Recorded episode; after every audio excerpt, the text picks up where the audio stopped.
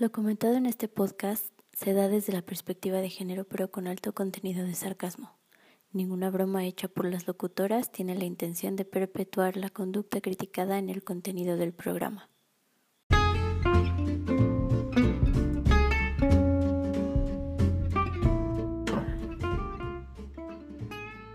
Salud, sociedad, actualidad. ¿El morbo? ¿Qué opinamos? Morado B te guiará a la apertura del diálogo. Y si no, que se armen los pedos. Dos puntos de vista. Dos féminas. Esto es Morado B con Eli Soto y Silvia Cardoso. Comenzamos.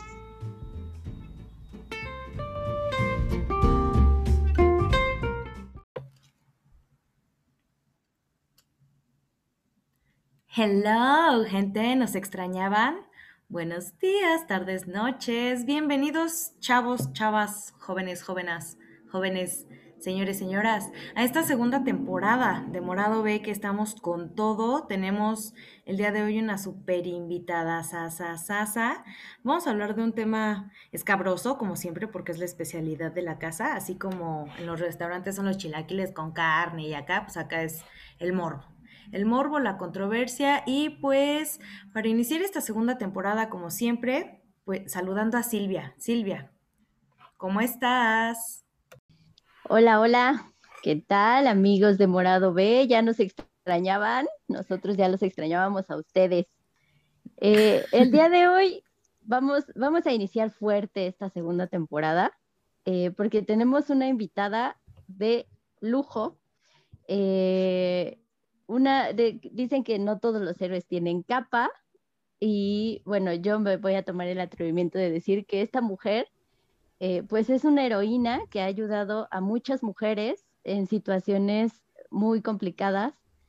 Eh, tal vez muchos la ubiquen, tal vez muchos no la ubiquen.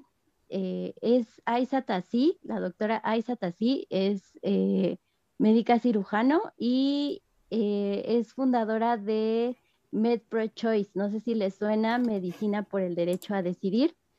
Eh, Aizata, ¿cómo estás? Muy bien, buenos días. Gracias por la introducción. Casi un. No, no usa capa, pero usa bata. Usa bata. No uso capa, uso, ni bata uso. Ah, uso mis playeras de Batman. Tú di que sí. No, no, no, no, no, no, no. Pues Aisata, ¿cómo estás? ¿Cómo estás el día de hoy? Eh, ¿Qué nos cuentas? ¿Cómo te va en este julio? Que ya, ya estamos finalizando. Ah, pues la verdad es que sí. Ay, todo muy bonito. Creo que este podcast llega en el momento ideal porque me agarran muy de buenas. Ay, qué bueno. con todo. Ah, entonces sí, esperemos que este podcast eh, sea, ¿sabes? Em, yo siempre digo que que del enojo nace la revolución, em, pero no es el enojo solo, ¿no? Tiene que ser enojo y amor. Es como la fórmula perfecta para crear una revolución. Entonces, espero hacer que algunas chicas se enojen escuchando lo que voy a decir, pero que ese enojo se mezcle con el amor que nos sentimos las unas a las otras por, por el mundo tan patriarcal y horrendo en el que vivimos que agarremos esas dos fuerzas y digamos, no, esto se va a caer porque se va a caer. Esa es mi meta. Las voy a poner a, perrear eh, hasta el suelo de, pasión por la lucha feminista. Quiero pensar. Perfecto, muchísimas gracias. Oye, pues, ¿podrías eh, comenzar por decirnos, por explicarle a nuestra audiencia, digo, en caso de que no, pues no te conozcan, ¿qué es MedPro Choice? Claro que sí, aunque realmente a nadie nos queda muy claro qué es. Mira, yo abrí una página de Facebook, así un fanpage Super X en Facebook en, octubre de 2018, que se, llama, que se llamaba Medicina por el Derecho a Decidir, eh, completamente inspirado en Católicas por el Derecho a Decidir. Eh, no se me ocurrió otro nombre en ese momento. Eh, que lo único que proponía era desmentir lo que decían los, los pseudo pro vida, ¿no? O sea, había mitos de que no, es que em, el feto es independiente porque la placenta no necesita el útero de la madre. O sea, sí, sí, sí. Eh, si quieren, luego les explico eso más a fondo, pero bueno, decía muchas cosas acerca del dolor y de los riesgos. Y, y un día me enojé muchísimo. Entonces abrí esa página para difundir información científica. Pero, em, pues me empezaron a llegar chicas em, que, que, necesitaban abortar de otros estados. Ya para el momento en que la abrí, yo ya llevaba tres años dando acompañamientos. Eh, entonces, pues, pues empecé ahí a crecer más. Después llegó otra chica. Em, esta chica era estudiante, es estudiante de medicina. Me, empezó a seguirle, empezó a decirme que todos sus compañeros estudiantes de medicina estaban a favor de la legalización del aborto.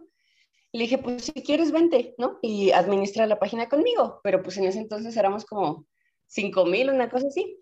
Y ella, eh, no sé si porque tenía más tiempo libre o, porque es joven y ella sabe cómo piensan los centennials, pero empezó a hacer unas actividades de, de yo aborté, ¿no? O sea, las chicas mandaban sus historias de cómo había sido su, su aborto y ella los publicaba, empezamos a crecer mucho con ella, eh, creo que llegamos a los 15 mil después de que ella empezó a hacer esta actividad. Y finalmente un día, y eso nunca lo voy a olvidar, fue así, de verdad me acuerdo clarísimo porque además me bloquearon 30 días. Fue el 30 de enero de 2019. Eh, yo hice, después de dar un acompañamiento, una chica me mandó una foto de, de su producto cuando salió y yo la subí así diciendo, este es un aborto real de ocho semanas, sin pinzas, sin solución salina, sin bisturí, sin piernitas, sin nada, ¿no? Dos dosis de 800 microgramos de misoprostol y ya.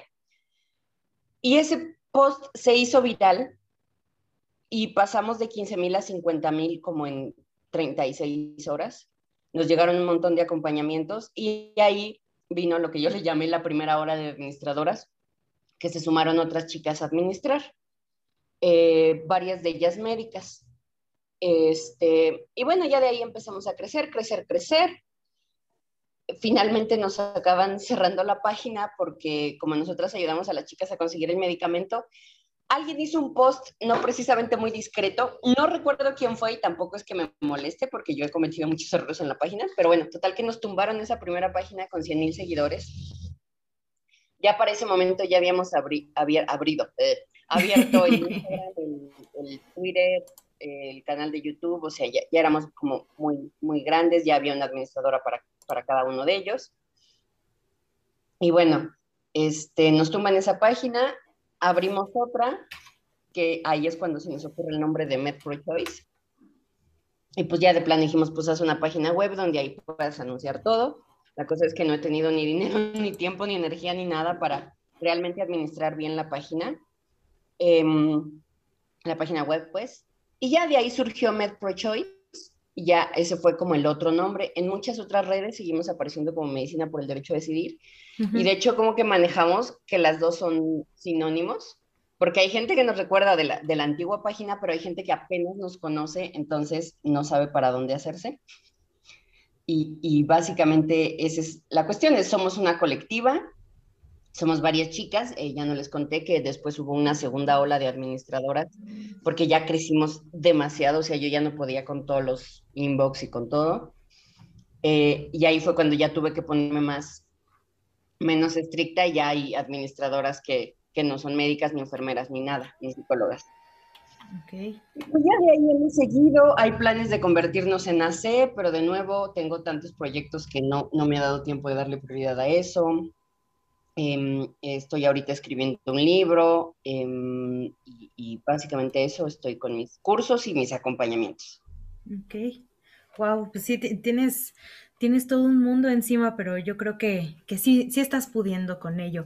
Oye, y con respecto a esto que estabas mencionando sobre... Eh, este acompañamiento de aborto, yo por ahí leí que hubo una, una controversia muy fuerte porque las personas decían, es que cómo se va a hacer un aborto casero y hubo mucho revuelo, ¿no?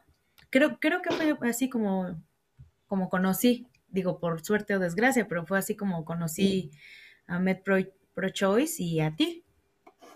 Mm. De hecho, es algo que, me da mucha risa. Yo cuando vi que estalló fue con lo de Di Ramona. Di Ramona, si escuchas esto, te amo. Di Ramona hizo un, curso de acompañamiento y los Provida se enteraron. Yo les voy a decir Provida por, por, para que los ubiquen todos, pero no son Provida. no. sabemos, sabemos. se enteraron y pues movieron cielo, mal y tierra, ¿no? Y mira, justo em, me encantaría eh, invitarlas a, a, que tomaran la conferencia que voy a dar sobre aborto en medios, porque está muy interesante cómo el, el, miedo se nos ha metido. Les voy a contar un poquitito de, de mis dos conferencias de historia del, del, movimiento pro vida y de aborto y medios, para que entiendan esto. Eh, en Estados Unidos, por ahí... Bueno, bueno, te perdemos. Aisha. Aisata. Te perdemos, Aisha. No, no abortes la misión. Para... ¿Ya? ¿Ya, ya, ya? Ya. Ay, perdón. Ok, me voy a esquinita. Ahí quédate. Perdón, perdón. Bueno, esto se edita, ¿verdad? No, así como va, pero está bien. y más por el chascarrillo que se aventó Ili. Sí. ok. Bueno, entonces, este, por allá del siglo XIX, les, les, sí alcanzaron a oír que les voy a contar de mi, sí. un poquito de mis dos conferencias, ¿verdad? Bueno, sí, por allá por favor. en Estados Unidos, a finales del siglo XIX, las escuelas de medicina no eran lo que son hoy. De hecho, no había muchísima diferencia entre un médico, un boticario, un homeópata, un, una partera, este, creo que sí ya lo había dicho. Bueno, la medicina regular no estaba como muy por encima de, los otros tipos de medicina, ¿no? Entonces, en Boston y en Harvard principalmente querían como darle caché a, a las escuelas regulares de medicina. Entonces, eh, entre las muchas cosas que hicieron, incluido no, incluir, inclu, incluido no aceptar hombres negros en la Asociación Médica Americana, este, una de las cosas que hicieron fue hacer una campaña en contra del aborto, porque en ese entonces se consideraba que era muy peligroso para la mujer. Ojo, no es que fuera cosa de salvar las dos vidas, es que uno de los principales abortivos, que es el Sabin, era muy tóxico, entonces las mujeres podían morir intoxicadas por Sabin intentando abortar. Y pues todavía no había surgido la sepsia y antisepsia y el aborto instrumentado también era peligrosísimo, ¿no? Eh, entonces, querían tener más clientes y poder cobrar más caro. Y entre las muchas cosas que hicieron, no fue solamente esto, fue crear una campaña de miedo contra el aborto, queriendo penalizarlo, ¿no? Porque las que más eh, realizaban abortos eran las mujeres negras, indígenas americanas y las mujeres blancas. Entonces, era un modo de quitarse varios problemas de encima, ¿no? Porque además no permitieron que las mujeres entraran a las escuelas de medicina. Las mujeres que llegaron a aprender tenían que irse a escuelas en Canadá o escuelas en Nueva York. Entonces, este, hacen todo esto y pues hacen esta campaña del miedo y logran que eh, a principios del siglo XX ya esté eh, penalizado el aborto en prácticamente todos Estados Unidos. Y bueno, eh, a partir de este momento, con la campaña del miedo, pues surge la aparición del aborto en los medios, ¿no?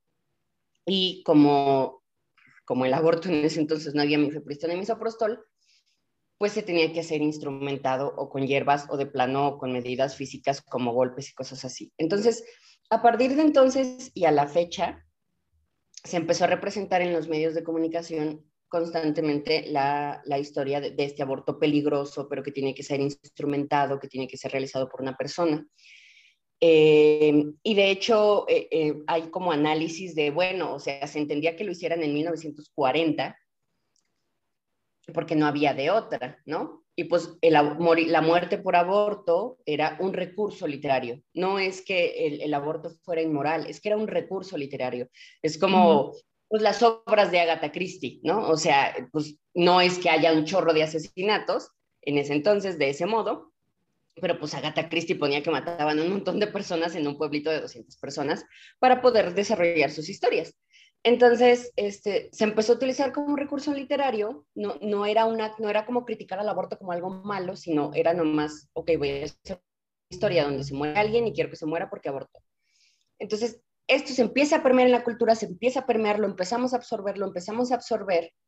Y ya para des, después de los 70, después de Roe versus Wade en Estados Unidos, la gente estaba tan acostumbrada a ver el aborto instrumentado que para cuando en los 80 y 90 sale la misoprostol y el misoprostol, pues la gente no los acepta. Y al día de hoy las chicas, o sea, las chicas que acompaño, siguen creyendo que es mejor ir a una clínica que te hagan un aspirado a tomar medicamentos. Eh, a pesar de que el aborto autoadministrado en casa es un procedimiento seguro avalado por la Federación Internacional de Ginecología y Obstetricia y el Consejo Europeo de Ginecología y Obstetricia, ¿no? O sea, es súper normal, es súper común, así abortan las italianas, las francesas, las alemanas, las inglesas, pero pues la gente tiene tan metido todo esto de la cultura popular de que el aborto sí o sí tiene que ser en un hospital con instrumentos, que les parece que es peligroso, en lugar del procedimiento médico pues, que, es.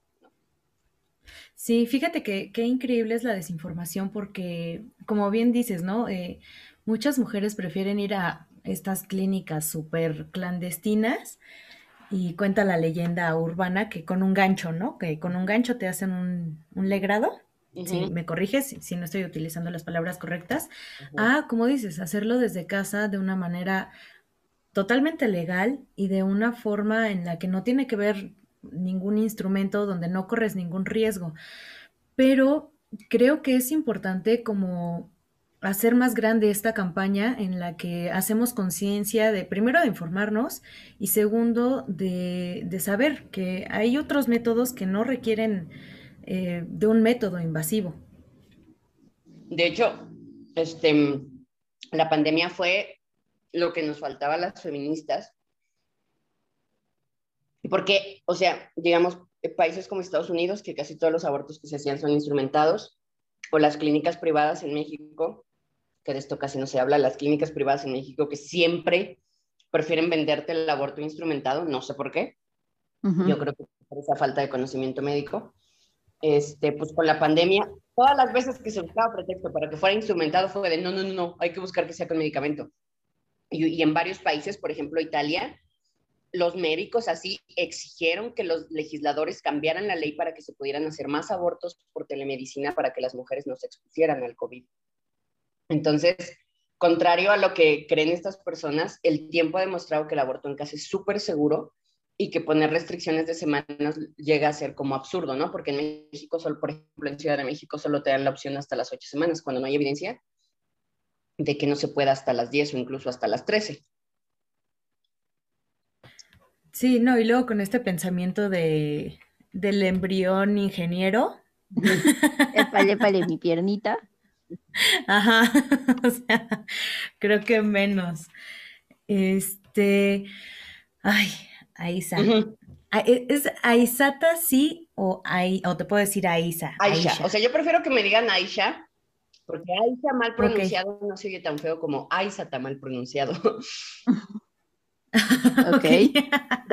Siempre que me, me, preguntan por mi nombre, les cuento esta historia porque estoy muy orgullosa de eso. Ah, mi familia es de Ah, échale, Mi familia es de África, este, somos de Mauritania, que es de, las muchas tribus que hay en Mauritania, está la Jalpular. Entonces, cuando llega, cuando llega la invasión árabe a Mauritania, no recuerdo en qué siglo, pero llega la invasión árabe, Aisha es un nombre árabe, de hecho así se llamaba la esposa niña, la, esposa bebé de, de, Mahoma. Este, los, los Pular no pueden pronunciar Aisha, o más bien lo traducen al Pular, que es Aishetu. Y yo cuando voy a visitar a mi familia me dicen Aishetu, ¿no?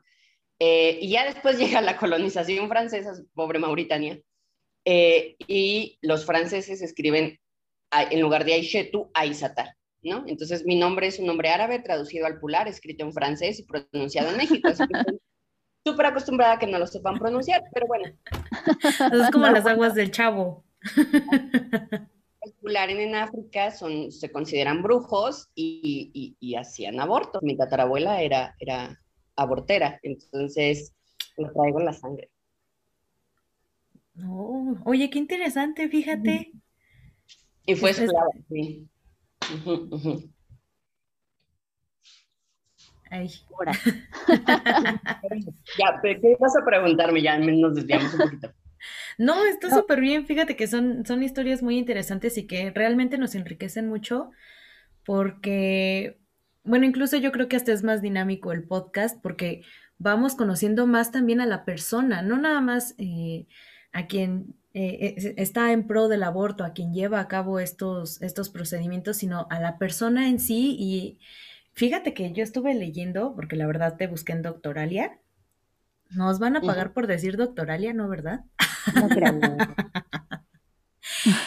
este, Sí, en Doctoralia cuando sabes. Ajá. Sí, y fíjate que estuve leyendo las opiniones de muchos de tus pacientes y dicen, no, pues es que es una, una doctora increíble porque nos explica eh, todo, no nos quedamos con dudas, una persona muy cálida. Entonces, ¿sabes? Creo que en muchas de las ocasiones eh, conocemos pues nada más al profesionista, ¿no? Eh, al profesionista, al profesional de la salud, a la persona encargada, pero pues es un trato como más frío y entonces en este caso conocer más sobre ti sobre el origen de tu nombre, sobre la sangre que ya traes, este, a, mí me parece increíble. Creo que me enriquece muchísimo más este episodio. Ay, gracias. Está bien. Pues Además, es, es así como, como bien increíble el contraste y el, o sea, el que tengas esa raíz que tu abuela era abortera y este y que ahora tú eres abortera, pero, pero que hay esta evolución científica donde ya ocupas este otro tipo de, medicamentos y ya es más seguro, ¿no? Y porque pues en ese entonces pues me imagino que como, como ya decías, es, era pues un poco más arcaico el procedimiento y más peligroso para quien, para la mujer que estaba pasando por ese proceso, ¿no? Sí, claro, pero Fíjate que justo en mi conferencia de historia del aborto vemos que el aborto siempre ha sido común y de hecho eh, procesos como la dilatación y curetaje o procesos como mm, el, aspirado, pues ya se utilizaban, o sea, instrumentos muy parecidos ya se utilizaban en, la Grecia de Hipócrates, ¿no? O ya se utilizaban en, no sé, en, es que no sé cómo decirlo, sin, que, sin tener que mencionar a Cristo, pero 5.000 años antes de Cristo ya se hacían procesos así en China.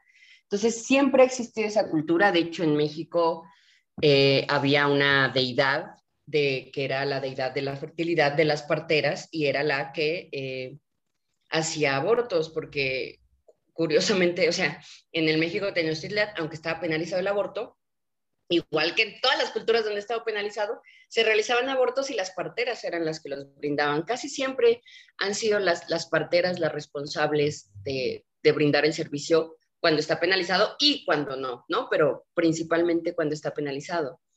Y, y, de hecho hay, hay un libro, yo no le he podido leer completo, pero lo poco que leí está precioso, que se llama Drink Me de Abortion Tea o algo así. Es que no me acuerdo si es Drink Me en en Drink Me, como de Tómame, como, como el de Alicia en el País de las Maravillas. Eh, y que hace toda esta remembranza de, pues, de que el aborto siempre, o sea, que, que ha sido brindado por, por parteras, pues siempre ha sido de las mujeres y ha sido como nuestro pedacito de tierra, ¿no? Nuestro, nuestro modo de, de, de, responder y decirle a los que nos quieren decir, no, no puedes abortar, decirles, te chingas, ¿no? Claro que sí puedo. Y lo voy a hacer.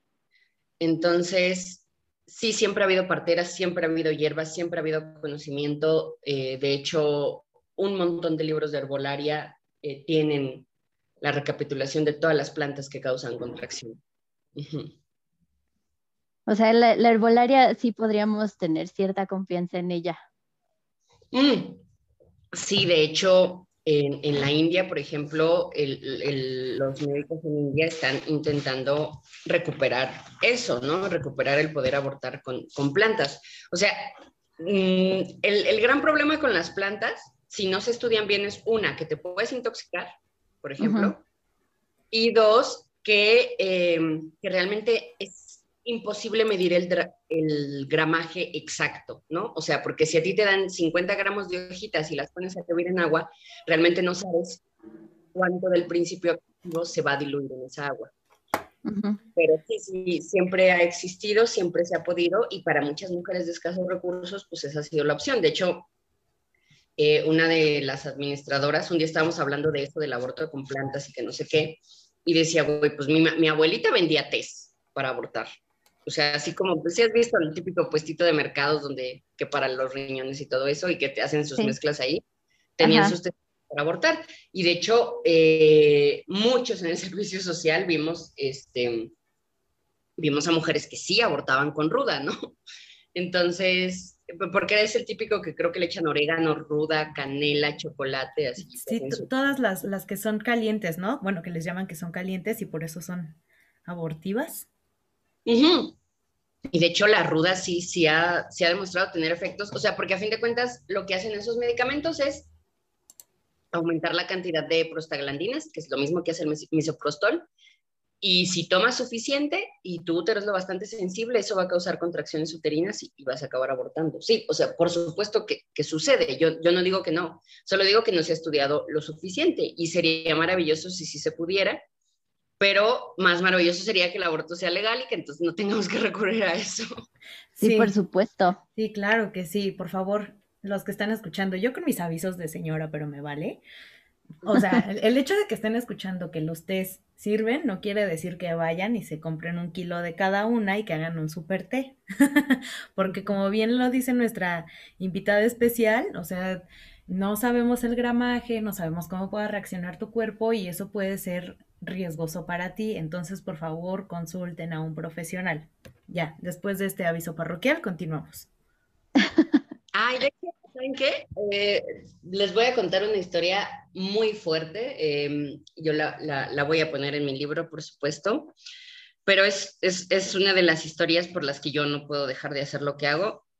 Me escribieron unas chicas de otro país, creo que Nicaragua, no recuerdo cuál eran dos adolescentes, estaban muy pequeñas. Yo recuerdo que eran muy jóvenes, no sé, 14, 15, 16 años a lo mucho.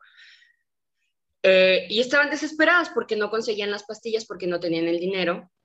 Y, y básicamente me empezaron a decir, bueno, lo hacemos con un gancho. Y yo, no, no manchen, ¿cómo se te ocurre? ¿no? Y me empiezan a decir, no, sí, porque no encontramos y yo ya estoy desesperada y que no sé qué tanto.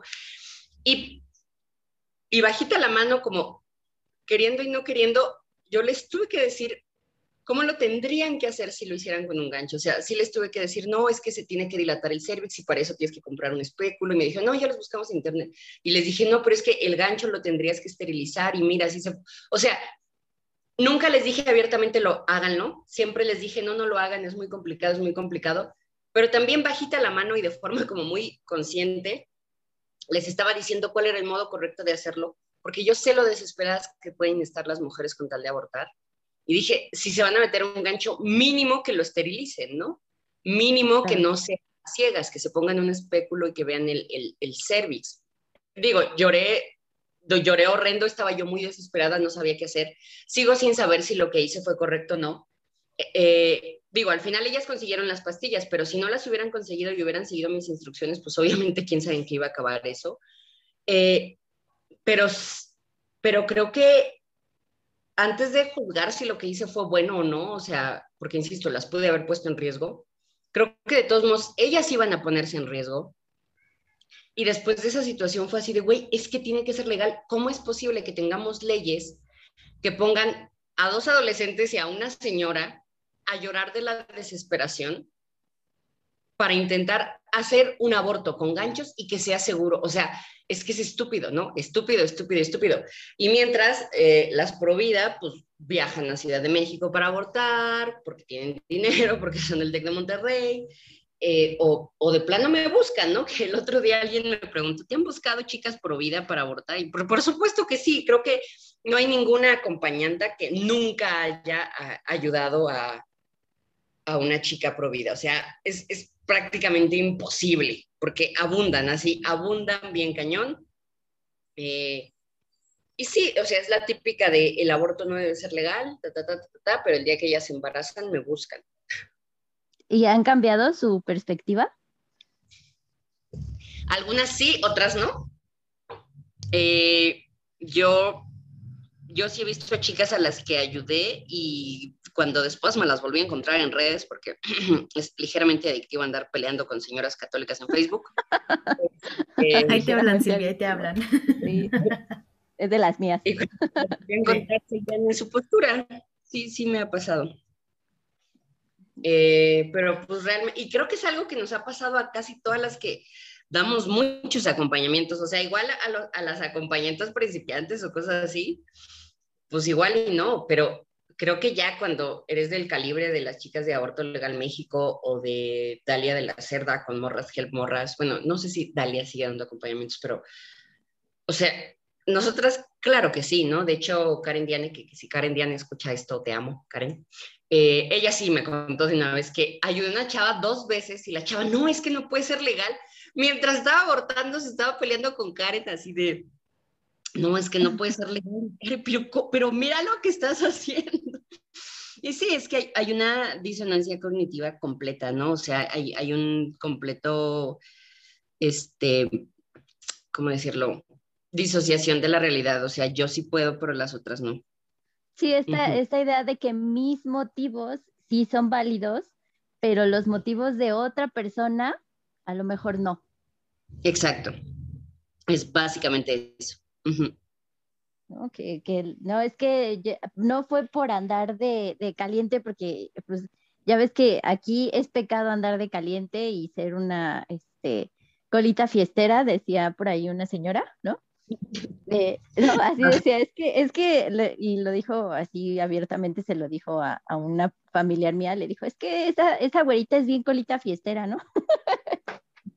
Pero bueno, la idea es esa, que, que también tenemos tan arraigada esta idea de que el sexo es malo, que, dices, es que ¿por qué abrió las patas? ¿No? Es que ¿para qué anda abriendo las patas? ¿Por qué anda de suelta? ¿Por qué anda de no sé qué? ¿No? Y entonces está este prejuicio tan cañón acerca de cómo vive una mujer su sexualidad, que si por algún motivo sale embarazada, eh, más bien que si por ese motivo sale embarazada, ¿no? Se le juzga así de no, no, no, que se haga responsable de sus actos, ¿no? Y se le quiere castigar por, por vivir abiertamente su sexualidad y eso se me hace muy fuerte, o sea, la gente no se hace a la idea de que las mujeres tengamos esa libertad de vivir nuestra sexualidad como nosotras queramos, ¿no? Sí, pues básicamente ese es el discurso detrás de, todos los pro vida, ¿no? O sea, siempre, a veces se lo aguantan más tiempo, a veces no, pero siempre al final sale un ¿y por qué no se aguantó? ¿Por qué no cerró las piernas? Siempre, o sea, yo nunca, nunca, nunca he visto la excepción a esa regla, nunca, así de verdad. Sí, está, es muy complicado. Este, pues me gustaría que, nos, nos dieras tu anuncio, eh, cómo te encontramos, cómo te buscamos, eh, cuáles son tus proyectos que, tienes en puerta, lo de tus conferencias, tus cursos. Yo sé que dan muchos cursos de acompañamiento y de otras cosas y me parece importante que, nos podamos acercar a ti y tener toda esta información. ok, pues miren, en redes sociales estoy como MedProChoice, estoy MedProChoice o Medicina por el Derecho a Decidir, casi siempre ponemos las dos palabras clave para que nos encuentren. Eh, estamos en Facebook, Instagram, Instagram, Twitter, YouTube, eh, TikTok, aunque TikTok ya no lo uso, pero estamos buscando quien lo pueda retomar y creo que son todas las redes sociales que tenemos. Eh, en, tanto en Facebook como en Instagram aparece WhatsApp y ahí es donde damos los acompañamientos y ahí también se pide información sobre los cursos. Eh, hay cursos y conferencias. Eh, los cursos son como tal para que tú adquieras el conocimiento que necesitas para, para, digamos, para cuidar tu salud. Eh, o para cuidar a otras. Entonces hay un curso de Conociendo tu cuerpo, que es anatomía y fisiología del, del, ciclo ovulatorio, del embarazo y de los anticonceptivos, el de acompañamiento, como dar acompañamientos para aborto seguro en casa. Eh, el de síndrome de ovario poliquístico, que a ese siempre hay un chorro de chavas, porque la verdad, la mayoría de los doctores solo te dicen, ah, tienes quistes, tómate estas pastillas, ¿no?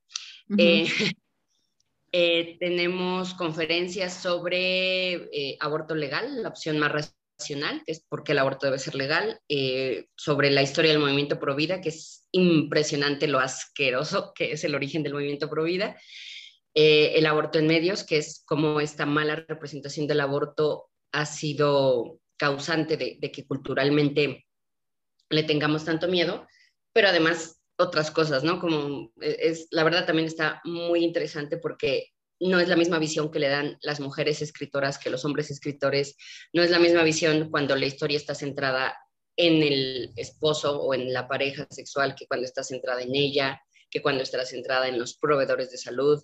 Que cuando está centrado en, en, drama o en comedia. Está muy interesante porque es un, es un reflejo de nuestra cultura y al mismo tiempo moldea nuestra cultura. Y creo que de momento es todo lo que se me viene a la cabeza porque tengo varias cosas. Tenemos también un curso de ITS que se, le gusta mucho a las adolescentes, eh, sobre todo a las chicas que alguna vez tuvieron VPH, porque tienen muchas dudas y que casi nunca responden los doctores. Y pues básicamente, creo, creo que eso es lo más rápido que les puedo decir ahorita. Ok. Ok, ya escucharon, ya escucharon. Chavos, pónganse, chavos, chavas, todos, porque también los adultos. No, pero también los adultos más adultos, más mayores, como para que vayan enterándose que el mundo está cambiando y que nos tenemos que actualizar en todo ese tipo de cuestiones. Este, pues por hoy concluimos con la primera parte de la entrevista con Aisha de Metro Choice. Sí, no se pierdan, por favor, la segunda parte el próximo jueves de Hueva. Va a estar muy, muy bueno. La verdad es que nos, nos aclaró bastantes dudas. Y este, bueno, pues gracias por escucharnos. Yo soy Silvia Cardoso. Yo soy Elisoto. Gracias por esta primera parte de la segunda temporada. Bye, Cito. Chayito.